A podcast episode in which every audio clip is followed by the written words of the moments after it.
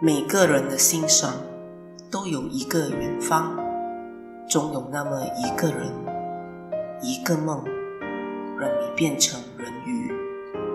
为了那个远方，化成泡沫，不问值不值得，只问愿不愿意。欢迎来到人鱼城堡，我是人鱼城堡的女王，炫主播。每个周末晚上，一杯咖啡，听一个故事，我只要你幸福。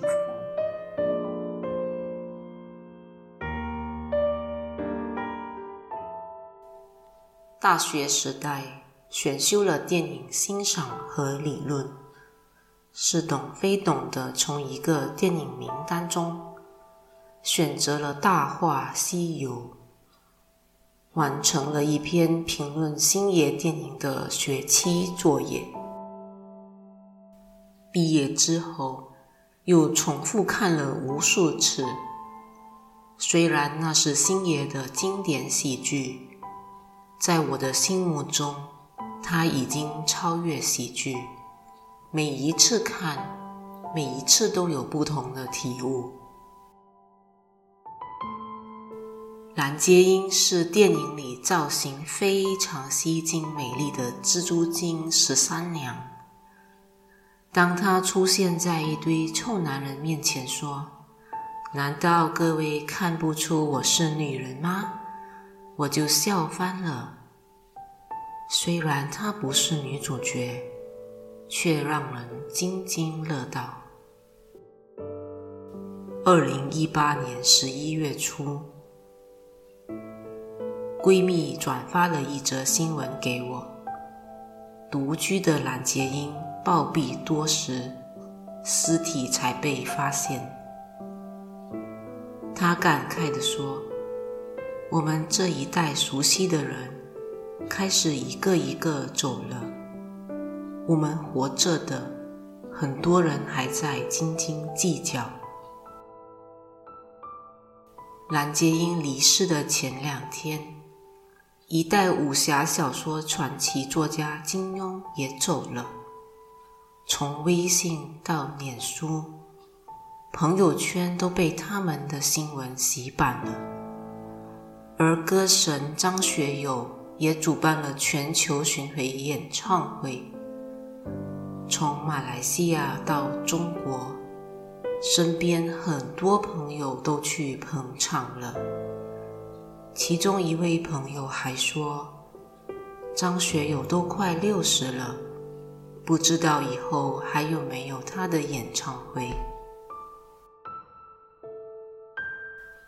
忙忙碌碌的日子过得没心没肺，有时候我们会忘了，身边的朋友和亲人也在慢慢的变老。近几年，属于七字辈。八字辈这些互联网进化前期的时代经典人物，一个个离开了人世。同辈聚会时，好像都会说：“现在的歌手啊、演员啊、作家啊，没几个像我们那个年代的那么出色了。”他们走了，仿佛后无来者。再也没有其他人可以取代。其实，偶尔看看新人演的新电影，听听新歌，新一代还是很有才华的。只不过，这些新的电影、新的歌曲，少了自己的故事，少了共鸣。我们的青春倒带时，脑海里总会再度浮现一段段当时美丽的人与事。那些片段，年代我们听过的歌，看过的电影，那些美好的、单纯的、信心满满的相信自己可以闯荡世界、有能力改变未来的勇气。再无来者，无他人可以取代。网络上有一句流行语：“愿你出走半生，归来仍是少年。”然而，任谁也回不去少年时代了。而谁又还想回去那无知又穷又酸的少年时代呢？我们出走半生，没想到依旧想念当时爱着某一个人的自己，以及当时爱着自己的某个人。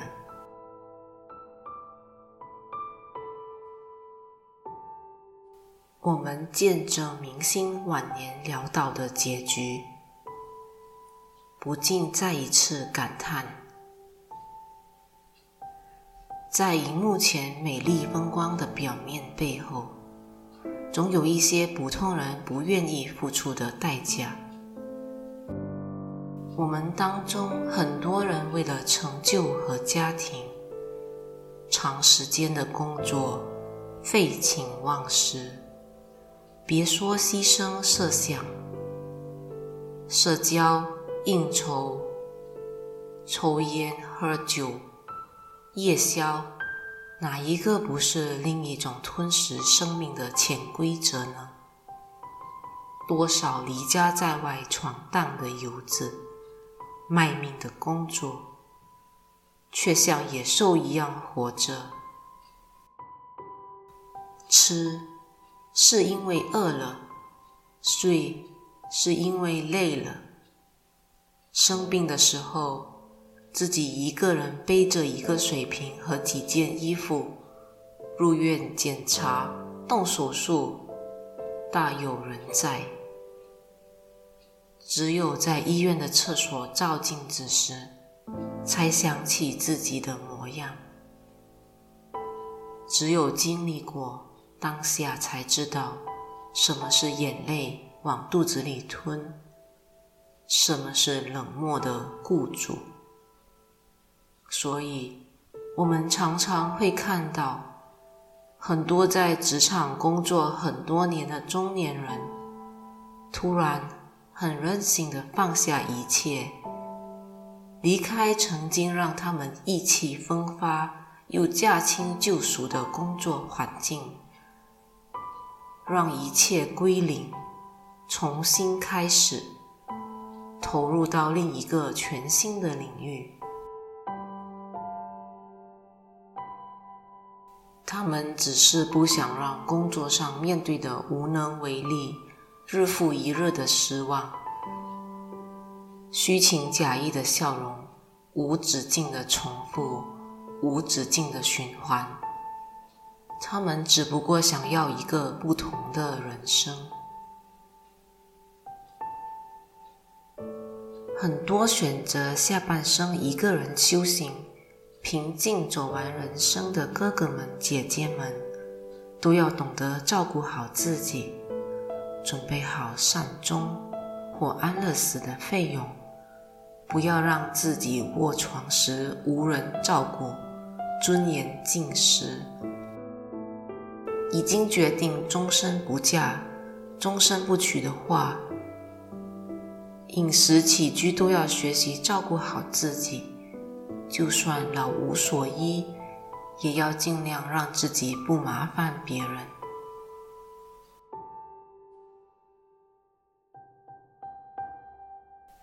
独居的时候，我也常和闺蜜开玩笑的说。如果你们几天没看见我的消息，记得来检查我的住所。我不想在家中突然死掉，等到遗体肿胀腐烂时才被发现，还要消防员和邻居忍受难闻的臭味来处理我的遗体，还会让亲友悲痛。我们的东方社会对老人的照顾，很大的程度上还是相当依赖家庭成员的资源，也没有足够的社会安全网来保护。家应该是心之所向，在生育率下降、老龄化的社会，乐龄人士是否能够互相依赖一起生活呢？如果能像一些福利国家的乐龄群体那样自主、自理、自理，还可以参与很多有意义的劳作与活动。对于一些无子无女、无伴侣的老人而言，又何尝不是一个家？每当听到李荣浩唱《那些美梦没给你》，我一生有愧。想起自己负过的那个人，总会想哭。年少无为，想这要干一番大事业。儿女情长都是障碍物，总以为还有时间，什么事都可以重新再来。现在依旧无为，那个人的联系号码还在，可是已经再也没有勇气诉说一句话，发送任何一个文字。二零一九年。一场全人类的灾难也提醒了我们：人的一生究竟有多长，真的不一定。能够努力做到不浪费、不遗憾、不流泪，不再辜负未来的自己，就已经足够了。从前的我们，总是想要追求很多。可是，当我们得到了这些东西之后，回过头才发现，我们要的东西变得很简单。时光还在，你还在，但是你还在吗？